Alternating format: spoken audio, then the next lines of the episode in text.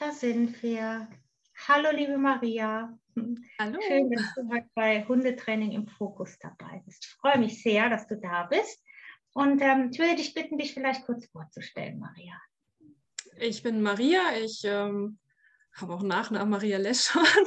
Ja. Ähm, bin äh, Hundeverhaltensberaterin ähm, und unterrichte vor allem also im Saarland. Ähm, ja, in Heusweiler genauer gesagt. Mhm. Und bin auch Zebati. Das passt zum Thema. Ja, genau. Und ähm, wir können ja noch mal gerade sagen, wie deine Hundeschule heißt. Die heißt Wuselhund. ähm, entsprechend bekomme ich natürlich ähm, wuselige Hunde. Das ist auch die Idee äh, dahinter, weil ich fast nur mit verhaltenskreativen Hunden arbeite, ähm, viel im Einzeltraining und in Mhm. sehr, sehr kleinen Gruppen.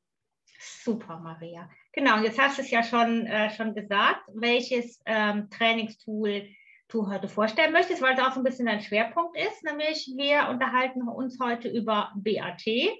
Und ähm, ich würde mich freuen, wenn du einfach anfangen würdest, vielleicht mal damit, so was ist eigentlich BAT überhaupt? Was, was, sind da, was ist das für ein Kürzel? Wofür steht das? Ja, also BAT steht für Behavior Adjustment Training, ähm, Mhm. auf Deutsch Verhaltensanpassungstraining. Das klingt erstmal ganz, ganz groß.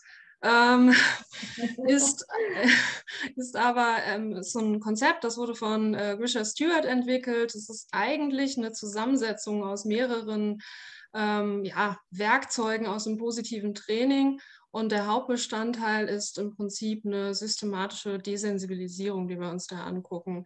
Also das heißt, ähm, es geht vor allem um Hunde, Hunde, die äh, Probleme in Begegnungssituationen haben, äh, die Reaktivität, Frust, Aggress Aggression oder Angst zeigen, ähm, denen wir helfen wollen, dass sie auf bestimmte Auslöser einfach weniger reagieren müssen.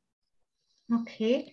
Mag, magst du mal so eine typische Trainingsstunde vielleicht mal kurz beschreiben, damit man als interessierter Hundehalter so eine Vorstellung davon hat, wie das überhaupt aussieht?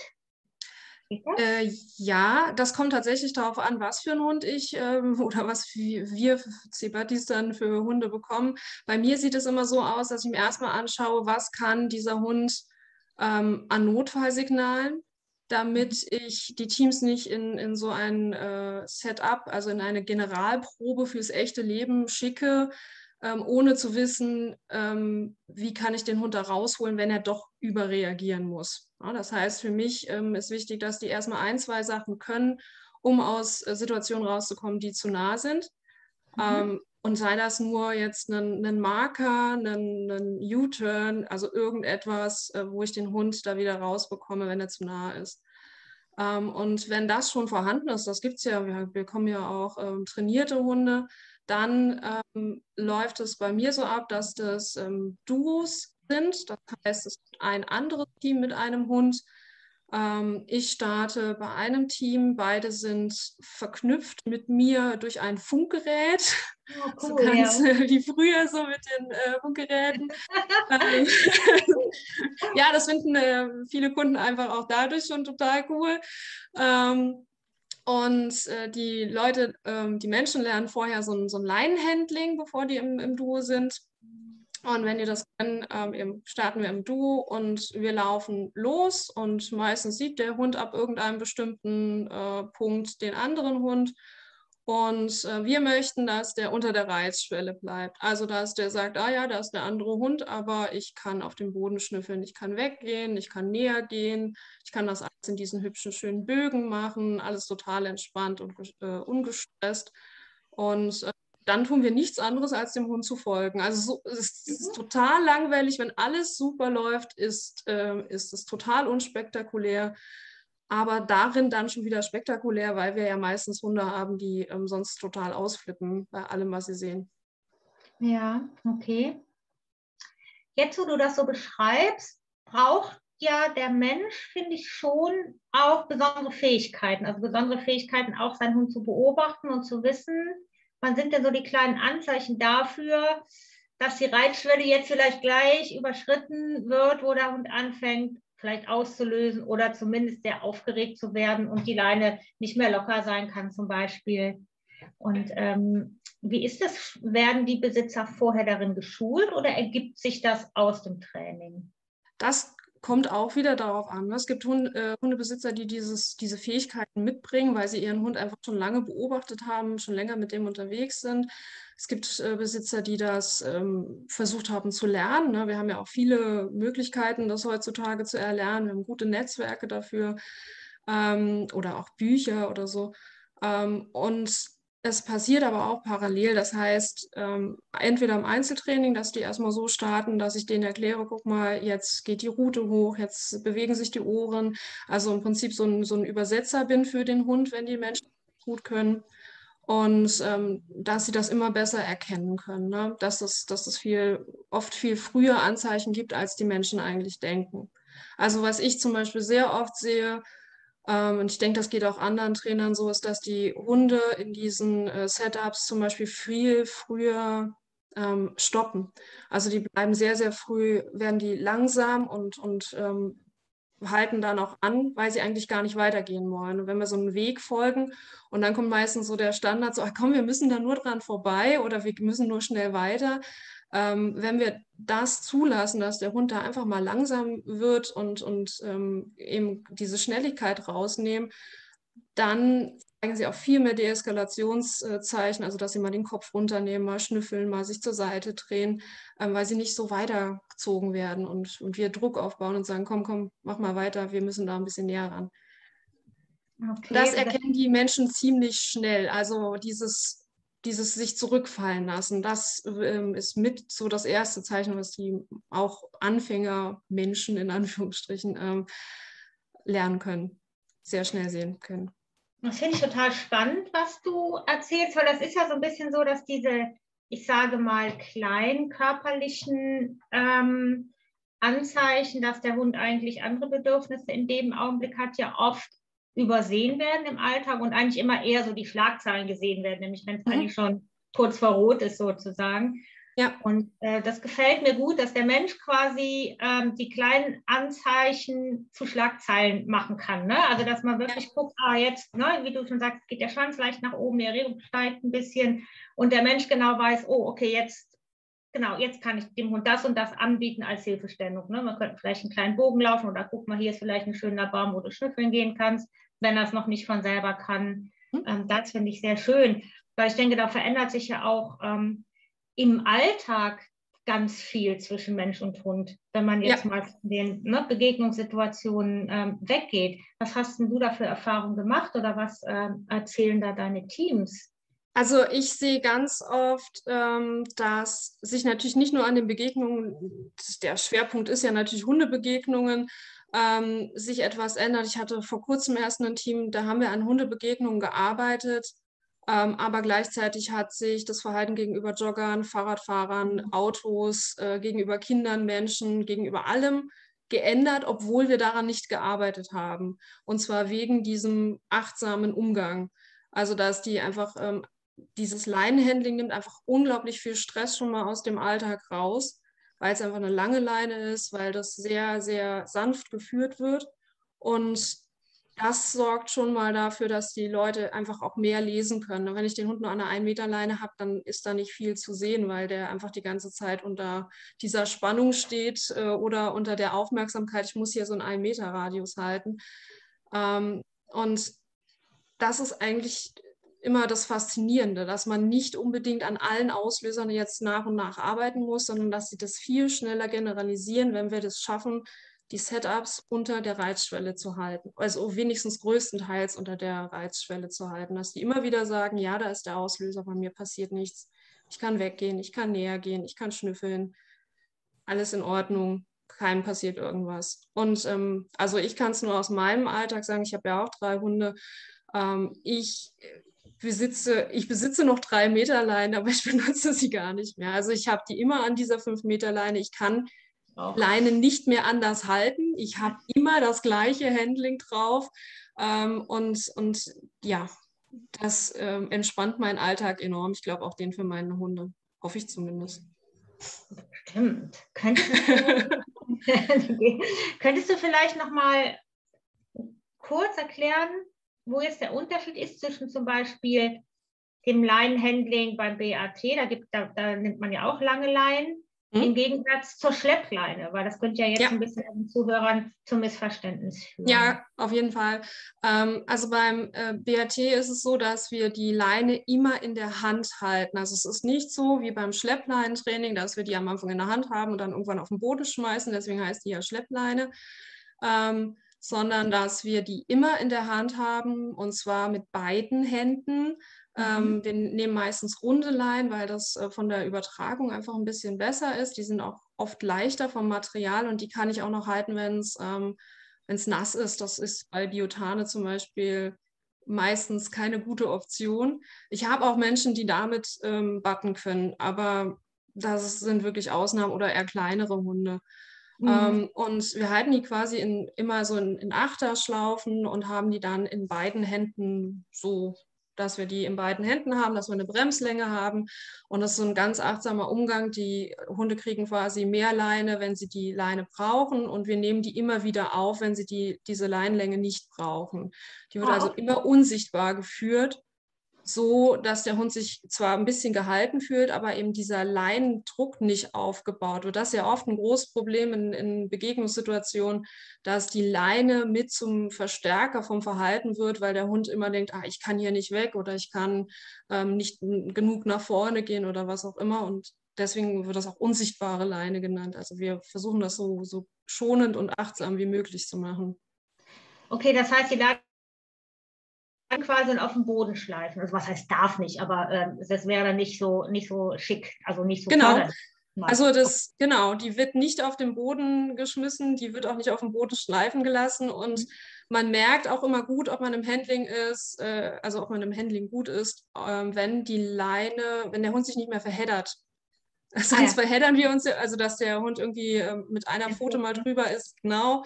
Ähm, wenn ich die Leine gut halte, so wie wir das im Bad machen, dann passiert das einfach nicht mehr. Okay. Sag mal, hast du zu, äh, die du vielleicht, ähm, die, wir, die ich verlinken kann in der Videobeschreibung? Also das wäre ja, oder zum Leinenhandling oder so. Das wäre vielleicht eine schöne Sache, wenn du da was hast. Dann würde ich das. Ich, ich guck mal. Also da gibt's, ähm, ich glaube, es gibt auch öffentliche von Grisha Stewart, die hat äh, diese, ähm, diese Handouts, ich glaube auch ein paar auf Deutsch, wo, die, okay. wie, wo das Line-Handling äh, drauf ist mit den äh, schönen Zeichnungen von der ähm, Lily Chin heißt sie, glaube ich. Ach ja, genau. Hat, ja. Genau. ja, also genau, also ähm, ja. falls du das griffbereit hast, aber da können wir auch später nochmal gucken, mhm. dann würde ich das auf jeden Fall super gerne in der Videobeschreibung verlinken. Ja. Das wäre total schick.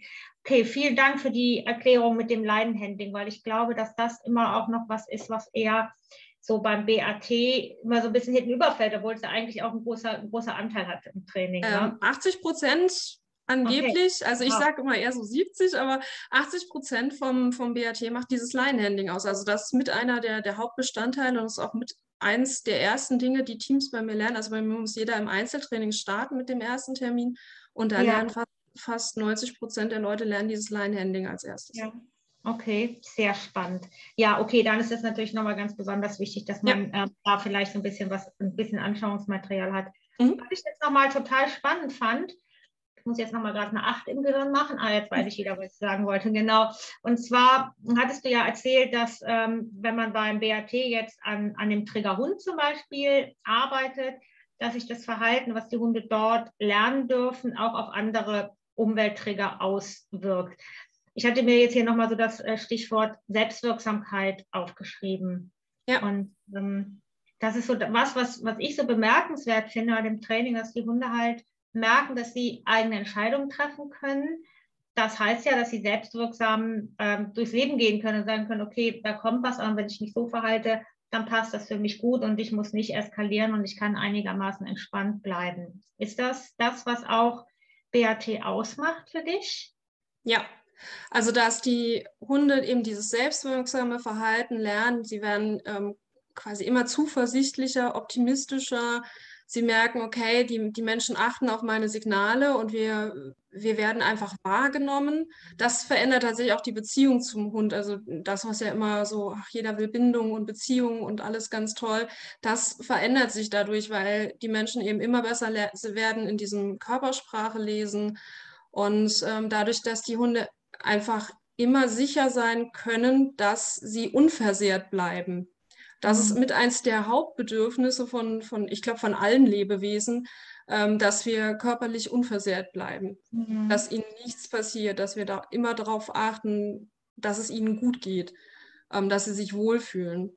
Und dass sie selbst eben immer wieder entscheiden können, ach, ich gehe ein bisschen näher. Und wenn die dieses schöne, kurvige Verhalten ähm, zeigen, können die ja auch immer, immer näher. Also ich hatte jetzt, ich glaube, letzte Woche erst einen Duo, wo die das geschafft haben, dass sie sich so nah, dass sie quasi an der Leine ähm, einen ganz schönen Kontakt hatten und die dann auch spielen durften, ne? weil die waren ein paar Mal schon im, im Setup und wenn das äh, Verhalten vorher so schön ist, dann können die ja auch direkten Kontakt haben. Das ist, glaube ich, auch etwas, was beim Bad immer wieder um, untergeht, dass mhm. alle immer denken, wir sind da immer 300 Meter entfernt und das wird ja irgendwie nie besser. Das passiert eigentlich nicht, wenn man die Setups gut gestaltet, ähm, weil also nicht jeder kann ja irgendwie mit anderen Hunden spielen, aber sie kommen immer näher. Also sie brauchen immer weniger Distanz, um sich wohlzufühlen, eben weil sie diese Sicherheit von uns bekommen und weil sie eben das Verhalten zeigen können, was ihnen selbst hilft, nämlich eben auch Ver Verstärker aus dem Umweltbereich dann zu nehmen und zu sagen, ah, ich kann schnüffeln.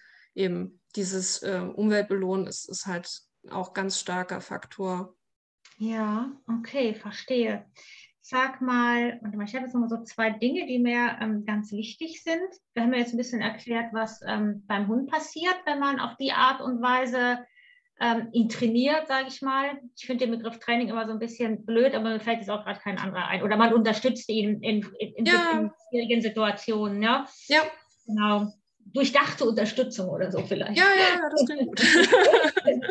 aber was ich eben auch nochmal spannend finde, was passiert denn da beim Menschen? Also man erlebt ja häufig, also das kennt man einfach, ne? der Hund ist, verhält sich vielleicht leidenaggressiv gegenüber anderen Hunden, weil er Lernerfahrung gemacht hat, weil die Distanz zu kurz ist und so weiter. Und das für die Menschen ja auch extrem belastend ist. Und ähm, was passiert denn da beim Menschen? Was, wie sind da so deine Erfahrungen, wenn die anfangen, wie nennt man das, zu betten? Oder wie hast du das? Ja, ich sage immer Button, ja, also okay. bestimmt wenn, beides.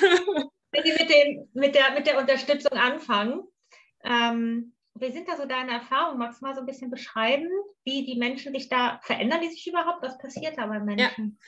Ja, also ähm, es ist immer ganz witzig, wenn den meist, eben die meisten Teams starten erstmal im Einzelnen und manche muss ich dann so, so richtig fast schon zwingen zu sagen, ihr, ihr startet jetzt in einem Duo, weil äh, die sich ja oft eben, sie schämen sich, sie haben Angst, äh, sie haben schlechte Erfahrungen gemacht, äh, jetzt egal in welchem Bereich, aber auf jeden Fall haben sie gelernt, okay, der Hund flippt immer aus, ich, ich möchte das nicht. Und natürlich will man so eine Lernerfahrung ja auch nicht wiederholen. Mhm. Das heißt, äh, die meisten sind am Anfang extrem verunsichert und natürlich starte ich immer beim neuen Team. Also ich laufe ja immer im Wechsel dann mit den Teams hin und her.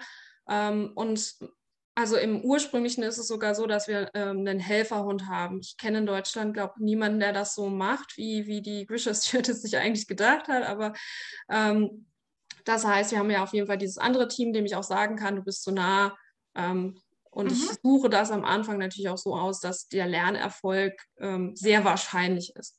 Und wenn die Teams merken, oh, der, der flippt jetzt gar nicht aus, dann sind die schon mal ganz fröhlich und sagen, ja, okay, ich habe keine Ahnung, warum das jetzt so ist, aber es, es funktioniert irgendwie, wir machen das, das, das okay. ist gut. Und dann werden schon mal ein bisschen Glückshormone ausgeschüttet und man merkt, okay, die werden viel optimistischer, weil der Hund nicht gleich bei der ersten Sichtung sofort ausflippt, weil wir einfach alles so arrangiert haben, dass er nicht reagieren muss. Mhm. Und ähm, das fördert genauso wie beim Hund diesen Optimismus, dass sie sagen, ja, aber guck mal, das hat doch jetzt funktioniert, das ist ja Wahnsinn hatten wir ja noch nie, warum macht er das? Dann erklären wir das natürlich, warum das so ist, warum wir das jetzt so hinbekommen. Und ähm, da werden die immer mutiger und da muss man so ein bisschen aufpassen. Das ist so typisch Mensch, ja, dass das hier auf 300 Meter was, äh, funktioniert, wir machen jetzt mal 100 Meter oder ja. dass man den Hund dann einfach zu nah ranführt. Ähm, das ist das Gute eigentlich in der 2.0-Version. Bei der ersten haben wir immer entschieden, wie weit der Hund rangeht in der zweiten entscheidet der Hund, wie, wie nah er an den Auslöser geht, es sei denn, er will halt frontal auf den anderen zustürmen und wir müssen ihn ausstoppen. Ne? Ähm, und deswegen kommen wir nicht mehr ganz so in diese Gefahr, den Hund zu nah an andere Auslöser ranzuführen. Aber die werden wirklich immer optimistischer, immer entspannter. Und ähm, die meisten, die quasi ganz schwierig gestartet haben auf große Distanz, werden dann später auch wieder, die machen immer weiter, weil nicht weil sie das unbedingt brauchen, sondern ähm, weil sie gut finden, als Lernerfahrung immer mal wieder in so einem sicheren Rahmen diese Begegnung zu üben und ähm, die dadurch auch als, als super gutes Vorbild für die Anfänger. Weil die dann sagen, ja, bei meinem war das noch viel schlimmer meistens, da kommt dann ja. Ähm, und also das ist ansteckend. Ne? Man, man kriegt manchmal in manchen Momenten wirklich richtig Gänsehaut, wenn man das sieht, wie dieses Lernen funktioniert und, und ähm, das ist ganz, ganz toll, sind ganz tolle Momente dabei, wo man, wo man nur noch fröhlich äh, mit Grinsen durch die Gegend läuft und sagt, ja Wahnsinn, so lassen wir das, so packen wir den Hund ein, bevor jetzt hier irgendwelcher Quatsch passiert. Okay. Ja. Ich habe mir dazu nochmal aufgeschrieben, dass die Menschen ähm, auch lernen, ihrem Hund irgendwie zu vertrauen. Also das heißt, dass der Hund eben durchaus in der Lage ist, ohne den Menschen gute Entscheidungen zu treffen. Das finde ich äh, für mich eben auch nochmal so einen entscheidenden Moment in dieser, in dieser Art von Training, sage ich jetzt mal, weil das hat ja. man ja eigentlich nicht. Dann ist ja der Mensch wirklich immer der Entscheider und sagt, jetzt machen wir dies, jetzt machen wir das. Und, ähm, und ja, genau. Ja. ja, ja, unbedingt. Und zwar, ähm, das ist was, was die wirklich sehr äh, früh sehen, wenn ich denen das erkläre. Guck mal, jetzt lässt er sich zurückfallen, jetzt wird er immer langsamer, ähm, er geht jetzt diesen Bogen. Und das ist wirklich so wie die Augen öffnen, wenn die sagen, ach, das hat er die ganze Zeit gemacht, aber das ist mir nicht aufgefallen. Und das ist schon Kommunikation, ja, das ist Kommunikation. Ne? Und dann werden sie auch so wie Jäger von, von gutem Verhalten, dass sie sagen, ach, das ist der Wahnsinn, äh, aber da, guck mal, da hat er doch jetzt auch und ähm, und das ist das Schöne, dass die immer mehr lernen, diesen Hund zu lesen und uns äh, darauf einzugehen und dann eben zusammen diese, diese Aufgabe quasi zu bewältigen, ähm, dass der andere Hund quasi einfach so passieren kann oder äh, der das Auto vorbeifahren kann, ohne dass irgendjemand äh, sich aufregen muss das, ja. das schweißt total zusammen als Team. Ja, ne? ja, ja. und ich finde es auch so schön dann ähm, bei dieser Form der Kommunikation, dass der Mensch eben tatsächlich lernt, die Körpersprache zu lesen und damit auch ein Bedürfnis erkennt, was braucht der Hund jetzt. Ja. Und der dann aber auch wieder in die Handlung kommt, nämlich zu gucken, dass er einen Rahmen schafft, ähm, dass der Hund dieses Bedürfnis auch ausleben kann. Also ja. ne, ist ja dann nicht einfach nur Leinhalter, wie manche sich das vorstellen, sondern man hat ja immer die Umgebung im Blick und kann sich über, muss sich überlegen oder kann sich überlegen, wo können wir denn dann vielleicht nochmal Bogen gehen oder was kann ich meinem Hund halt anbieten. Du, äh, du hattest eben gesagt, ähm, dass in dem BAT 2.0 der Hund entscheidet, ja. wie nah er an den anderen Hund rangeht. Magst du ähm, das nochmal ganz kurz erklären? Mhm. Also wir hatten in der ersten Version ähm, beim BAT haben wir Entscheidungspunkte selbst kreiert. Das heißt, wir haben einen anderen Hund oder ein Team dorthin gestellt an einen Punkt und sind mit unserem zu trainierenden Team dorthin gelaufen und haben irgendwann gesagt, hier ist der Punkt, das ist der mhm. richtige Abstand, äh, hier belohnen wir dich dafür, dass du da nur hinguckst, dass du ruhig bleibst, ähm, und dann gehen wir meistens auch weg und geben die Belohnung quasi im Weggehen. Also es kam Distanz dazu und es kam Belohnung dazu, aber wir haben entschieden als Menschen, das hier ist der richtige Punkt. Das war Bad 1.0. Und dann hat äh, Grisha Stewart das weiterentwickelt, weil sie gemerkt hat, okay, wir kommen da irgendwie nicht so richtig weiter. Mhm. Ähm, das ist zwar schön, wir haben dann diese Gegenkonditionierung drin, auch mit einem funktionalen Verstärker eben auch diese Distanzvergrößerung dabei. Aber äh, im Sinne von der Desensibilisierung sind wir dadurch dabei. Ne? Und das heißt, äh, sie hat dann gesagt, durch dieses Line-Handling ermöglichen wir dem Hund einfach durch die fünf Meter schon mal mehr Kurven und all diese Dinge zu gehen.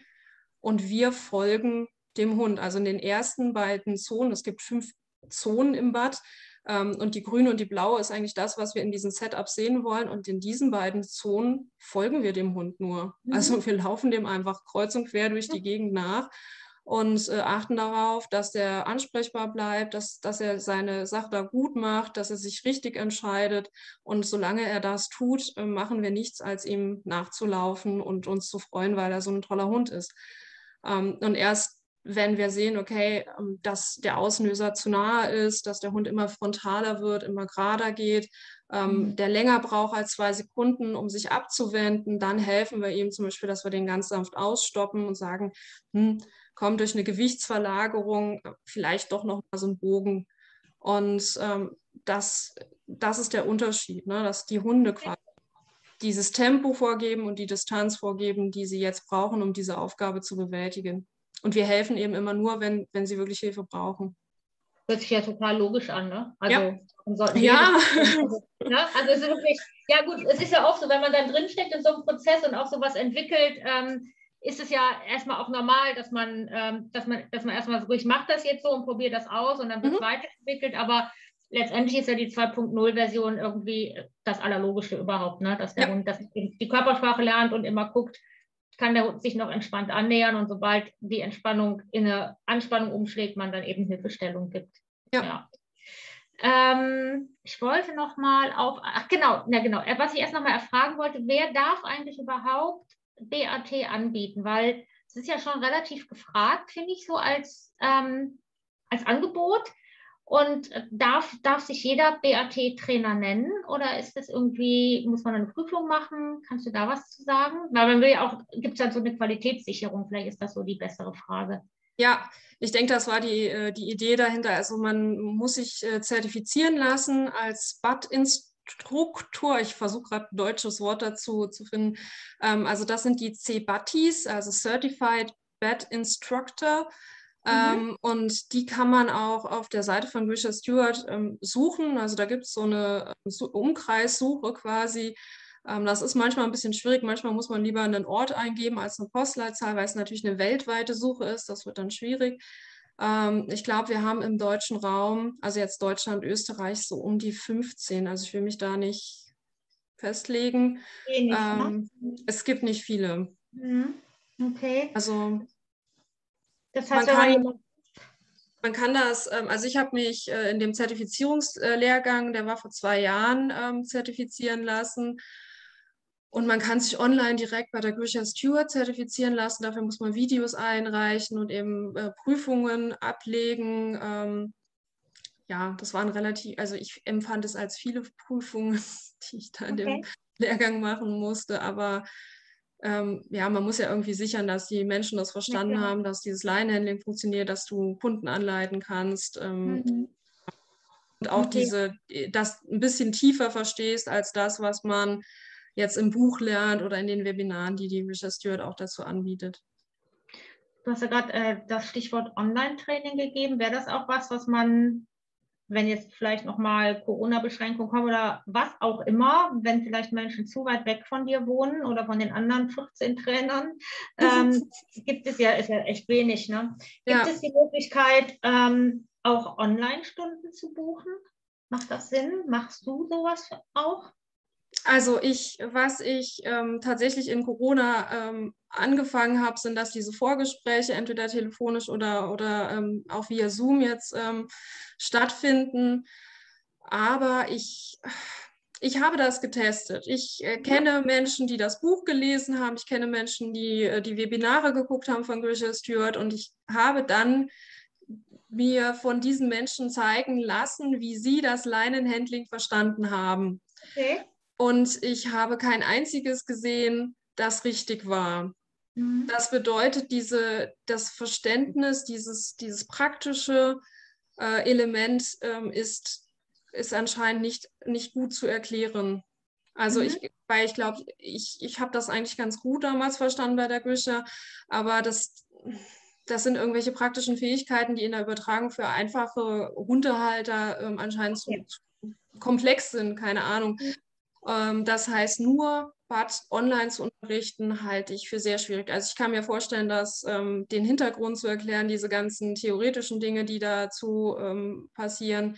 Was ich auch habe, ist ähm, für all meine Kunden, die können ähm, in, das habe ich Lernwelt genannt, da kann man sich ähm, schriftliche Anleitungen und auch Videos dazu angucken ähm, dass ich das nochmal ohne Hund erkläre, mit Hund erkläre, dass man sich das nochmal angucken kann zur Vertiefung, wenn die das schon praktisch gesehen haben. Mhm. Ich glaube, das kann funktionieren, dass man jetzt nicht irgendwie ständig irgendwo hinfahren muss, wenn man weit weg wohnt. Ähm, viele entscheiden sich ja dann für eine Intensivwoche, da mal ein paar Tage wenigstens dran zu bleiben. Mhm. Das, aber ich glaube nicht, dass es ein Element wird, dass man nur rein online unterrichten kann. Ich glaube, ja. das ist bei allen Verhaltensthemen sehr schwierig, weil zu viele Zahn, also Zahnräder mitarbeiten. Ja, okay. Ja, ist ja einfach eine interessante Aussage. Ich wusste das nicht genau und deswegen sind ja so Fragen, die viele Kunden auch stellen. Ne? Ja. Und ähm, ich wollte noch was ansprechen. Das Training wird ja, also wird ja manchmal so ein bisschen verteufelt und zwar mit der Frage, ja, aber ich brauche ja dann immer, also das ist jetzt nicht meine Aussage, sondern ja. ich gebe das nur wieder, dann brauche ich ja immer eine Umwelt, wo mir nicht freilaufende Hunde entgegenkommen. Also ich muss ja immer irgendwas suchen, ähm, wo ich genau so mit meinem Hund spazieren gehen kann, wie ich das jetzt zum Beispiel bei der Maria gelernt habe. Und so wohne ich nicht, das kann ich nicht. Was mache was mach ich denn dann? Dann ist ja, dann ist das irgendwie, dann ist das nichts für mich und meinen Hund. Ähm, also kannst du da was zu sagen? Kannst du was zu der Alltagstau Alltagstauglichkeit sagen? Ich mag das Wort nicht, aber mir fällt nichts anderes ein. Ja, doch, ich finde das ein ganz gutes Wort. Also wir müssen ja alle irgendwie im Alltag klarkommen. Ne? Und ähm, ja, also diese Setups sind dafür da, äh, die werden ja auch genannt Generalproben für das echte Leben. Also wir mhm. schaffen da sehr gute Lernbedingungen für den Hund, dass er immer wieder lernt, eben da ist der Auslöser, du brauchst keine Angst haben, du kannst weggehen. Und natürlich suchen wir uns dafür Umgebungen, aus, wo das auch möglich ist. Das heißt, was weiß ich, eine große Wiese, es geht aber auch ein Parkplatz. Also das geht nicht nur irgendwie im ländlichen Raum. Man kann äh, sonntags äh, Industriegebiet, kann man super button, gar kein Problem. Mhm. Ähm, oder irgendwelche Kreuzungen oder so. Also einfach, wo man, wo der Hund die Möglichkeit immer bekommt, ich kann in eine andere Richtung weggehen. Mhm. Also es ist gar nicht so schwierig, solche Setups zu machen. Aber das Ziel ist ja, dass der Hund aus diesen Setups mitnimmt, dass er einfach weniger Abstand braucht. Ja, also mhm. es ist wirklich nur, dass er immer wieder diese Lernerfahrung macht und manche brauchen dafür eben mehr Setups, manche brauchen extrem wenig. Also ich habe schon äh, Hunde gehabt, die haben zwei Setups gemacht und konnten dann im Gruppentraining. Ah. Das war total ja. ähm, verrückt, also weil die einfach gemerkt haben, ja Wahnsinn. Ähm, und das gibt es auch. Das, mhm. äh, deswegen ist das wir wollen halt ein nachhaltiges Lernen und wichtig ist mir immer im Bad, dass wir den Hunden eben nicht immer nur sagen, guck mal hier, mach mal Fuß, ähm, schau mich an, schau nicht den Auslöser an. Also all das sind ja Hilfen, die natürlich mich auch irgendwie durch den Alltag bringen, die aber nicht dafür sorgen, dass er den Auslöser weniger gefährlich findet oder weniger frustrierend oder angstauslösend oder was auch immer. Das verändert Bad. Also Bad verändert diese Emotion dem Auslöser gegenüber, dass die Hunde sagen können, das ist keine Gefahr, ich muss mich damit gar nicht beschäftigen, ich muss auch gar nicht mich aufregen oder ich brauche gar keine Hilfe dafür. Und das ist das Endziel. Also, dass die wirklich sagen, ja, ist ein anderer Hund und weiter geht's. Ich weiß, was ich machen kann, wenn es mir zu eng wird. Ich muss nicht in die Leine äh, schießen und ich muss auch nicht immer Frauchen anstupsen, dass sie mir hilft. Mhm. Genau. Ja. Und äh, eben parallel dazu gibt es auch im Bad äh, eben diese Notfallsignale, die wir auftrainieren und auch das Element, äh, die Christian Stewart nennt es Mark und Move.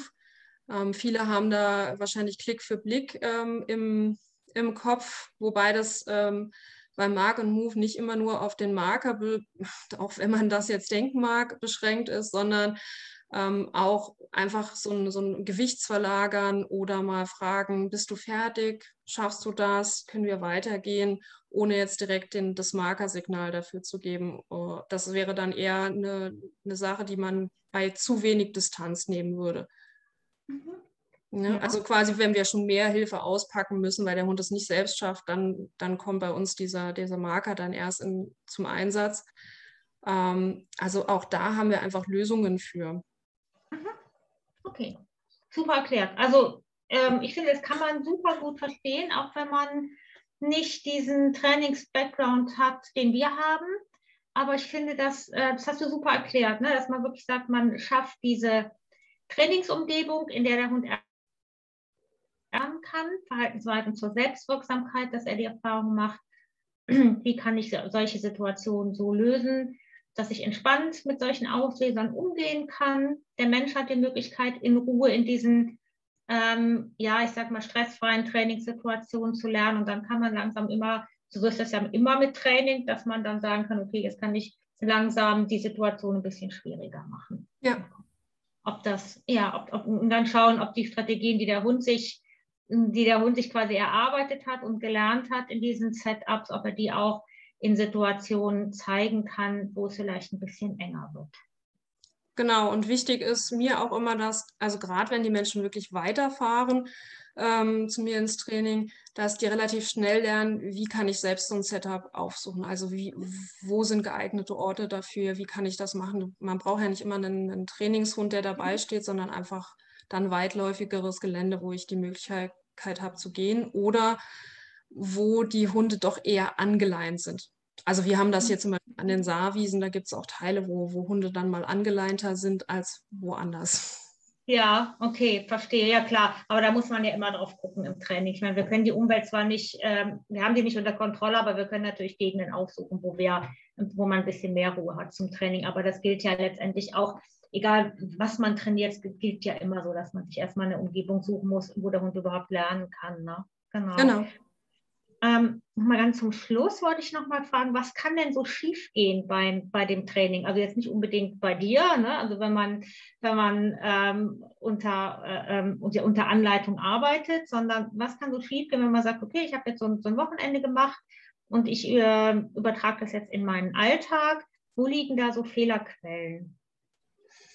Ähm, ja, man kann ja immer überall Fehler einbauen. Ja ja, okay. Genau, also wir wollen uns nicht auf die Suche nach Fehlern machen, aber ich weiß, es gibt ja immer so ein paar, so ein paar Stolpersteine, die eigentlich recht typisch sind. Vielleicht. Ja, typisch im Bad ist, dass die, ähm, die Situation, die ich am Anfang aufsuche, nicht so sind, dass ich quasi desensibilisiere, sondern dass ich immer wieder mit den Notfallsignalen eingreifen muss. Mhm. Dann ist es kein Bad eigentlich. Ne? Also wenn ich jedes Mal äh, Mark und Move machen muss, wenn ich sagen muss, komm mal da raus, das ist zu nah, oder wenn der Hund auslösen muss und das in jedem Setup ist es kein Bad, dann ist das eben Bewältigung vom Alltag. Mhm. Das ist so ein Klassiker. Ein anderer Klassiker ist, ähm, dass die Menschen zu früh helfen. Also ja, weil also gerade bei Hunden, die sehr positiv, zum Beispiel auch wirklich äh, positiv trainiert wurden, weil die, weil die schon super viel können und dann können die so ein Handtarget und, und die können dieses Klick für Blick und die können einfach ganz, ganz viele Dinge. Und äh, das möchte man dann ja auch zeigen und dann, dann geht man da so fröhlich und der Hund könnte das eigentlich schaffen und man sagt, ach komm, stupst mal meine Hand an und ja, aber dann arbeitet er nicht mehr im Bad, ne? dann, dann ist er quasi im Trainingsmodus, das versuchen wir zu vermeiden im Bad. Ähm, mhm. Das ist auch sehr oft, ne? dass wir denen viel zu früh helfen und die es nicht selbstständig bewältigen und dass wir dann ja, super viel mit Marker ähm, arbeiten und der Marker würde dann immer wieder das richtige Verhalten unterbrechen, was wir in dem Fall nicht möchten. Das kann ich, da kann ich echt aus eigener Erfahrung sprechen. Genau in dieser Stelle bin ich, oh, da bin ich so, so reingerasselt mal auf einem Seminar, auf einem BRT-Seminar. Und ich wusste aber, und das ist echt interessant, weil eigentlich ist das ja auch klar. Also man hat als Mensch, also ich, ich hatte Ideen im Kopf, das habe ich seit Jahren so praktiziert, was ich mache mit meinem Hund. Und das war auch okay. Ich wollte halt einfach gerne den Input haben, was mache ich denn mit meinem Hund, weil wenn die dann nicht mehr im Trainings, Trainingsmodus war, passierte natürlich genau das. Ohne meine, mhm. meine engmaschige Unterstützung hat sie immer noch ausgelöst. Ne? Das ja. ist ja so, genau. Und ähm, aber ich bin auch, ich bin da so ins Leere gelaufen, weil ich ich wusste nicht, oh, was mache ich denn jetzt? Ich mache doch sonst immer das, was mache ich denn stattdessen? Das ist, mhm. ähm, das ist wirklich, und das finde ich auch ganz gut, darüber zu sprechen, weil, weil man eben, es fallen ja auch für den Menschen Gewohnheiten weg. Also ja. es, es entsteht so eine, eine Handlungslehre, wo man auch irgendwie erstmal, ähm, die muss man erstmal mit irgendwas füllen, ne? und sich auch trauen. Ja, ja.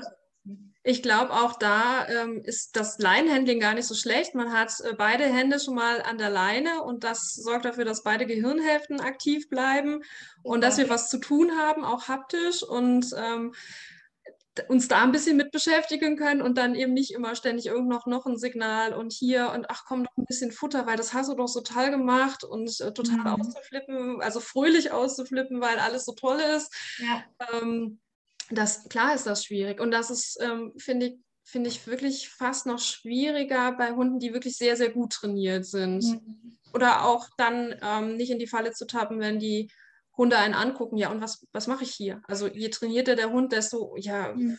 sag mal, ich mache jetzt, was soll ich? Und dann fangen die oft an, ja, Verhaltensweisen abzuspulen, die sich gelohnt haben, ja. Sitz, Handstand, was auch immer. Ja. Genau. Und es tut ja wirklich körperlich weh, wenn man gewohnt ist, seinen Hund dafür zu belohnen, das nicht zu tun, weil ne, Belohnen löst, löst, ja einfach auch so, so, so viel Glücksgefühle Menschen aus. Und wenn, wenn ich das dann in dem Augenblick nicht mache, dann, also mir ging das so, ich habe wirklich darunter gelitten. Ja. Ne, aber das, ja. heißt, ne, das heißt ja jetzt nicht, dass man das nicht, nicht, nicht so trainieren soll, aber ich wollte nur noch mal sagen, also für mich war das auch sehr, sehr schwierig. Also. Natürlich, also vor allem, wenn wir das immer, also ich komme ja auch erstmal aus dem, äh, schon von Anfang an aus dem positiven Training und ich habe mit dem Merlin zum Beispiel ganz viel dieses Klick für Blick gemacht an ganz vielen Auslösern. Mhm. Ähm, und das war äh, toll. Der, der mhm. hat immer super gemacht. Ähm, und als, aber als ich dann auch gemerkt habe, okay, wenn ich diese Hilfe nicht gebe, dann schafft er es nicht alleine. Ähm, und da wollte ich einfach auch drüber hinwegkommen. Mhm. Und auch ich musste mich dann zurückhalten, nicht zu sagen, oh, Klick. ähm, ja, sondern einfach mal tief durchatmen und sich freuen und weitergehen und alles ist super. Ja. ja. Das, kommt, ja, mhm. schwierig. Ja, kommt ja auch immer so ein bisschen auf die, auf die ähm, Lerngeschichte an und auf den Hund. Also mit meinem Hund, den ich jetzt habe, den ähm, also ich habe nie, nie wirklich BAT praktiziert, aber ich habe ähm, Elemente übernommen, wenn man das so sagen mhm. kann, dass, ob das so stimmt. Und ähm, die Lotte, die ich vorher hatte, meine, meine Jocke-Hündin, die, ähm, also ja, da habe ich halt da, also die konnte genau das und die konnte so viel und wir haben so viel Spaß daran gehabt zusammen, aber trotzdem war sie natürlich immer super aufgeregt und ich bin da eigentlich nie wirklich über den Punkt hinausgekommen, dass ich gesagt habe, sie kann das ganz alleine selbstwirksam mit anderen Hunden schaffen, weil die eine sehr große Distanz hatte wenn ich sie nicht unterstützt habe, wo sie dann wirklich, ähm, die hat, also die hat sich richtig in die Kehle gehangen von den, von den anderen Hunden. Also wenn es, wenn ich sie gelassen hätte natürlich, aber die Distanz war schon sehr groß, wo sie gesagt hat, ich kann mir jetzt selber nicht mehr helfen, helfen mir mal, mach mal was. Ja, also meine, meine Funkgeräte gehen fünf Kilometer. Super. ja. Okay. ja. Gut, aber wir wollen jetzt natürlich auch nicht die anderen Trainings, also genau, ich wollte jetzt nur noch mal sagen, wir, wir, wollen das jetzt nicht gegenüberstellen, dass das eine mhm. besser als das andere ist. Oder Nein. Ist, also es hat beides seine Berechtigung genau. und eben wir haben ja eben diese Elemente ja im Mark und Move ja auch mit dabei. Also ähm, ich hatte jetzt erst ein Wochenendseminar, ähm, wo quasi ähnlich unterrichtet wurde, ähm, man nur andere Begrifflichkeiten auch dafür benutzt hat und ich ja. fand das eigentlich sehr spannend, dass einfach viele Trainer auf die ähnlichen Ideen kommen, dass sie sagen, okay, nur mit Training, nur mit positiven Verstärkungen kommen wir nicht ganz raus aus der Nummer. Äh, wir brauchen diese Desensibilisierung, wir brauchen, dass wir die Körpersprache gut lesen können. Ähm, und, und wie das letztendlich genannt wird, ähm, das, das werd, es wird nicht nur zwei Begriffe dafür geben. Also ja. ich mag das Konzept ähm, sehr, weil es wirklich durchdacht ist und strukturiert ist, aber ich denke, auch da werden sich äh, immer wieder Menschen was rausnehmen und, und andere Sachen nicht so gut finden. Ja, ja, sehr schön. Gibt es noch was, was im Setting oder im Training mal so richtig falsch laufen kann?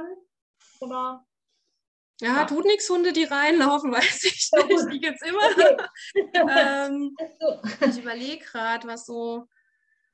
Ähm, ich hatte mir noch was aufgeschrieben, aber das weiß ich jetzt gar nicht. Also das war jetzt nur noch mal in meinem Kopf drin. Mhm. Ähm, das, oder das habe ich zumindest von Kunden mal so gehört, dass sie dann gesagt haben, ja, dann muss ich ja ähm, meine Gewohnheiten so stark verändern oder ich muss dann, oder bei mir in der Nähe gibt es nur geradeaus, schmale geradeauswege, wo ich, wo mein Hund nicht ausweichen kann. Also ich habe mir so als Stichwort aufgeschrieben, dass man als Mensch ein bisschen die Bereitschaft mitbringen sollte, auch selber seine Gewohnheiten zu verändern.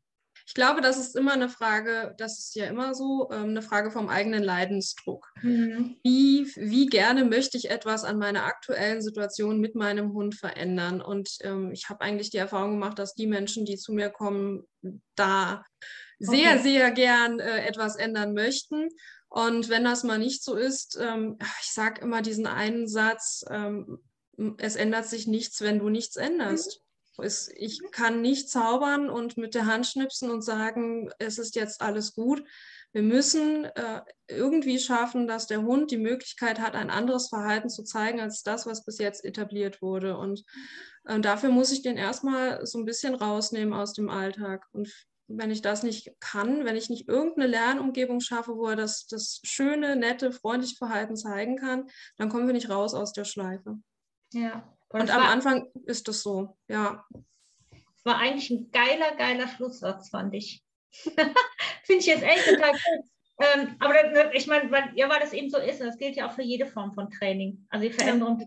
immer, immer erstmal bei uns und wir müssen halt ein Lernumfeld schaffen, wo der Hund das Verhalten zeigen kann. Ja auch haben wollen. Ne? Ja, sehr, sehr schön.